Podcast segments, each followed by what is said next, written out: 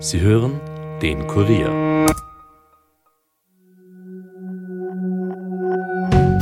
Hallo bei den Fakebusters. Mein Name ist Armin Arbeiter und heute beschäftigen wir uns mit einer Verschwörungstheorie, die vor mehr als 100 Jahren geboren wurde und noch heute vereinzelte Nachahmer findet.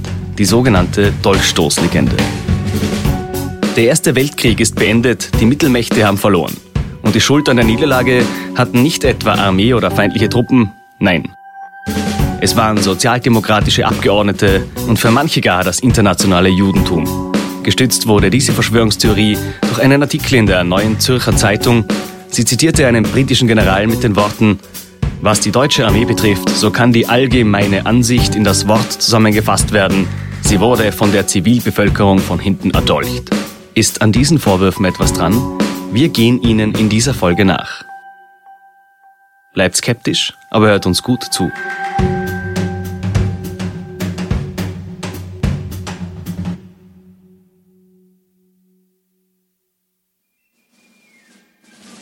Der Deutsche Reichstag, 18. November 1919. Generalfeldmarschall Paul von Hindenburg erscheint als Zeuge vor dem sogenannten Untersuchungsausschuss für die Schuldfragen des Weltkrieges. Den legendenumwobenen Helden der Schlacht von Tannenberg umweht das Charisma der alten Zeit des kaiserlichen Deutschen Reiches. Wo die Schuld liegt, ist klar erwiesen, sagt Hindenburg während seines Auftritts. Er ergänzt, ein englischer General sagte mit Recht, die deutsche Armee ist von hinten erleucht worden. Bedurfte es noch eines Beweises, so liegt er in dem angeführten Ausspruch des englischen Generals und in dem maßlosen Staunen unserer Feinde über ihren Sieg. Es ist aber ein Zitat, das der britische General nie ausgesprochen haben will. Sir Frederick Barton Maurice wehrte sich Zeit seines Lebens dagegen, diesen Satz ausgesprochen zu haben. Doch da war es schon zu spät. In Deutschland fand die Verschwörungstheorie vor allem bei den Rechten rasch Verbreitung waren die Soldaten doch im Felde unbesiegt, wie die Militärführung stets betonte. Geschürt wurde die Legende von der Zersetzung im Inneren, unter anderem auch durch den Umstand, dass Deutschland um einen Waffenstillstand bat, als das deutsche Heer immer noch im besetzten Staaten stand und kein feindlicher Soldat deutschen Boden betreten hatte. Der Abzug der deutschen Truppen vollzog sich selbstständig und geordnet, was den Eindruck vermittelte, dass das Heer nicht aus reiner Not, sondern aufgrund einer politischen Entscheidung heimkehrte. Man blendete damit aus, dass diese Entscheidung in einer militärisch völlig ausweglosen Notlage und zu dem Zweck gefallen war, eine Besetzung Deutschlands, den völligen Zusammenbruch der Front und ein ungeordnetes Zurückfluten der deutschen Soldaten zu verhindern.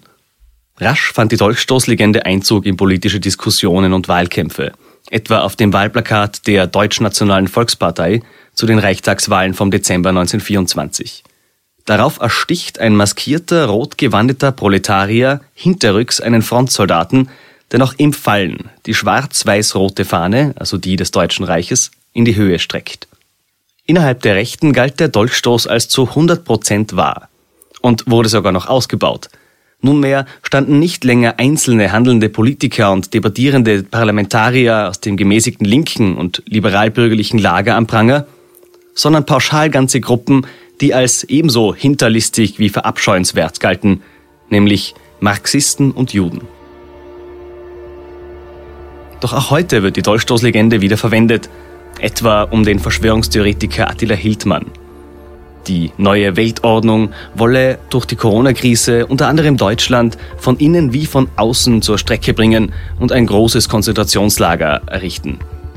So zitiert Attila Hildmann etwa in seiner Telegram-Gruppe die oberste Heeresleitung des Deutschen Reiches 1918 waren genauso Verschwörungstheoretiker wie Attila Hildmann es in 2020 ist. Sie sagten und sagen beide die Wahrheit. Corona ist der zweite Dolchstoß, diesmal kommt er wieder direkt aus dem Inneren Deutschlands und es ist auch diesmal keine Legende. Aber auch der ehemalige US-Präsident Donald Trump versuchte an seiner Dolchstoßlegende zu basteln. Er selbst war natürlich ein großartiger Präsident, der größte von allen. Er beschützte die Vereinigten Staaten und bescherte ihnen einen Wirtschaftsboom. Dann kam das Virus, das in chinesischen Laboren fabriziert und gar nicht besonders tödlich war, aber von den linksliberalen Medien zu einer Gefahr aufgebläht wurde. In der Folge gab es eine Wirtschaftskrise und trotzdem wurde Donald Trump 2020 wiedergewählt. Nur Einige Bundesstaaten bzw. deren Wahlbehörden wollten ihn verhindern, erklärten seine Stimmen für ungültig und erfanden Stimmen demokratischer Wähler dazu. Es gab keine Beweise, die Trumps Behauptungen in diesem Ausmaß stützen konnten. Und dennoch mündete diese amerikanische Dolchstoßlegende in den Sturm aufs Kapitol. Und noch ist unklar, inwieweit sich Trumps Mythos weiterentwickeln wird. Doch wie konnte es damals so weit kommen, dass sich die Dolchstoßlegende so entfalten konnte? Und wo liegen die Hintergründe? Dazu begrüße ich den Historiker Professor Boris Barth von der Prager Karls-Universität. Grüß Gott, Herr Barth. Einen schönen guten Tag. Verfechter der Dolchstoßlegende behaupten, an einer Legende sei immer ein wahrer Kern dran. Trifft das auch auf die Dolchstoßlegende zu? Ähm, das trifft auf sehr viele ganz unterschiedliche Verschwörungstheorien zu. Aber bei der Dolchstoßlegende würde ich sagen, eindeutig nein. Warum das? Ähm, also man kann da anfangen zu bohren. Es gibt keinen wahren Kern. Ähm, es hat keinen Dolchstoß einfach gegeben. Ähm, warum das so ist, das können wir uns vielleicht ein bisschen später nochmal genauer anschauen. Ja. Grundsätzlich geht man davon aus, äh, die deutsche Armee war im Felde unbesiegt. Das ist ja dieses Mantra, das damals von einer gewissen Seite heruntergebetet worden ist. Aber wie erklären Sie sich dann die Entstehung dieses Mythos? Lag es an den damaligen Umständen? Äh, ja, also das geht schon in die Kriegszeit zurück. Anfangs gibt es die Dolchstoßlegende in sehr vielen unterschiedlichen Varianten und äh, da herrscht keine gemeinsam, äh, keine Übereinstimmung. Entscheidend ist, glaube ich, äh, das ist schon das Jahr 1917, der Sommer, äh, weil sich, weil da äh, vielen Konservativen klar wird, dass eine Rückkehr zum Vorkriegssystem unmöglich wird. Mhm. Und jetzt wird nach Alternativen gesucht. Die, die Linke sucht aber auch nach Alternativen. Also zum Beispiel der Reichstag beschließt im Juli 1917 eine Friedensresolution. Das darf er nach der Verfassung eigentlich nicht. Aber schon da äh, besteht bei den Konservativen äh, die Furcht, dass die sogenannte Heimatfront auseinanderfallen wird. Dann gibt es große Streiks im Januar. In Berlin der äh, Streik der Rüstungsarbeiter, in Österreich-Ungarn ja auch. Mhm. Das heißt, mehrere Versionen der Deutschlandslegende sind im Krieg schon da und können praktisch im Moment der Niederlage mobilisiert werden unter dem, unter dem Stichwort, die Heimat hat nicht durchgehalten. Okay, ich verstehe. Und das wird dann natürlich umgemünzt auf Bolschewiken, beziehungsweise es ist natürlich keine Verschwörungstheorie ohne Antisemitismus auf, auf die jüdischen Bolschewiken. Ja, und dazu kommt noch etwas anderes. Wenn Sie zu Hause sitzen, in, also in der Heimat, Ende 1918, dann sieht das ja gar nicht so hoffnungslos aus. Ja. Ähm, jedem ist klar, dass die Lage im Westen an der Westfront schlecht ist. Durch die Ankunft der Amerikaner und durch andere, andere Dinge. Ähm, aber große Teile von Europa sind ja noch von den Truppen der Mittelmächte besetzt. Also äh, im Osten zeichnet sich gerade die, die Konturen eines gigantischen Imperiums ab. Und wenn man jetzt nur das sieht, wird es eigentlich nicht so richtig klar, warum die Lage hoffnungslos ist. Die Soldaten an der Front merken das. Die wissen das größtenteils. Also strategisch und operativ ist der Krieg rettungslos verloren. Aber die eigentliche Erfahrung der Niederlage ist zumindest in der Heimat nicht da. Das ist der ganz große Unterschied zum Zweiten Weltkrieg. Und im weiteren Verlauf der Geschichte ist diese Causa ja gar in einen Prozess gemündet. Können Sie kurz erklären, wie es dazu gekommen ist und wie dieser Prozess dann ausgegangen ist? Ja, das war 1924 der Deutschprozess in München. Die Deutschnationale Volkspartei, nach unserer heutigen DNVP, nach unserer heutigen Perspektive, sicherlich eine antisemitische rechtsradikale Partei, hat 1924 äh, im Wahlkampf die Deutschstoßlegende sehr aggressiv propagiert. Das war eigentlich das Wahlkampfthema.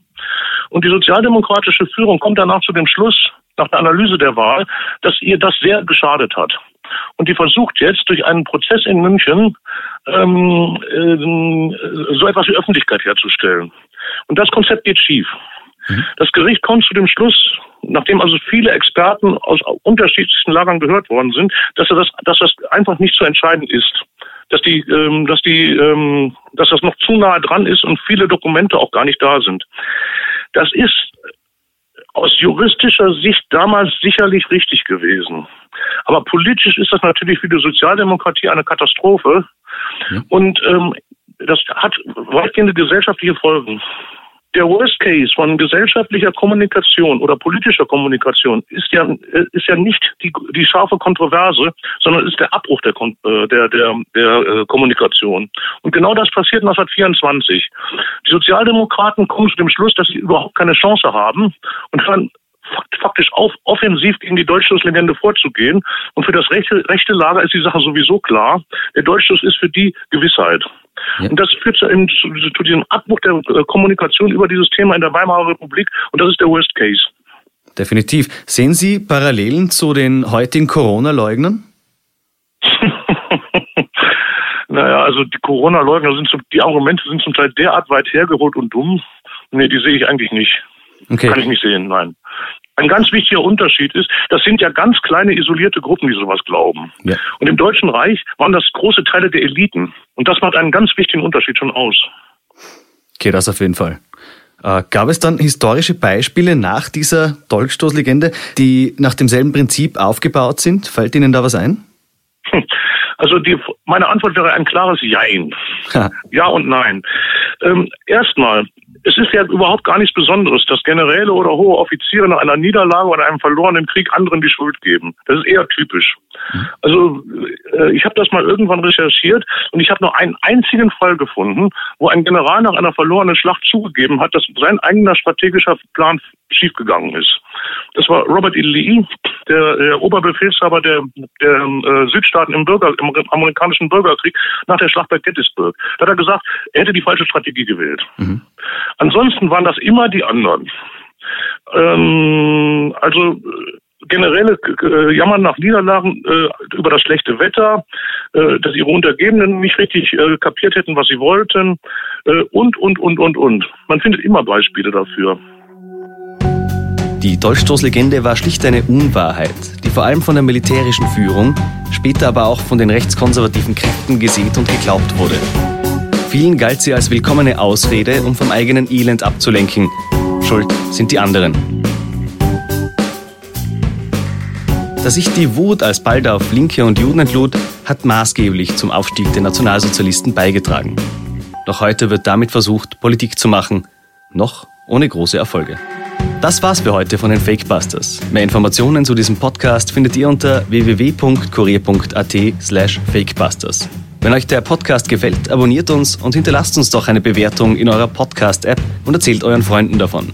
Fakebusters ist ein Podcast des Kurier. Moderation von mir, Armin Arbeiter, Schnitt Dominik Kanzian, Produzent Elias Nadmesnik.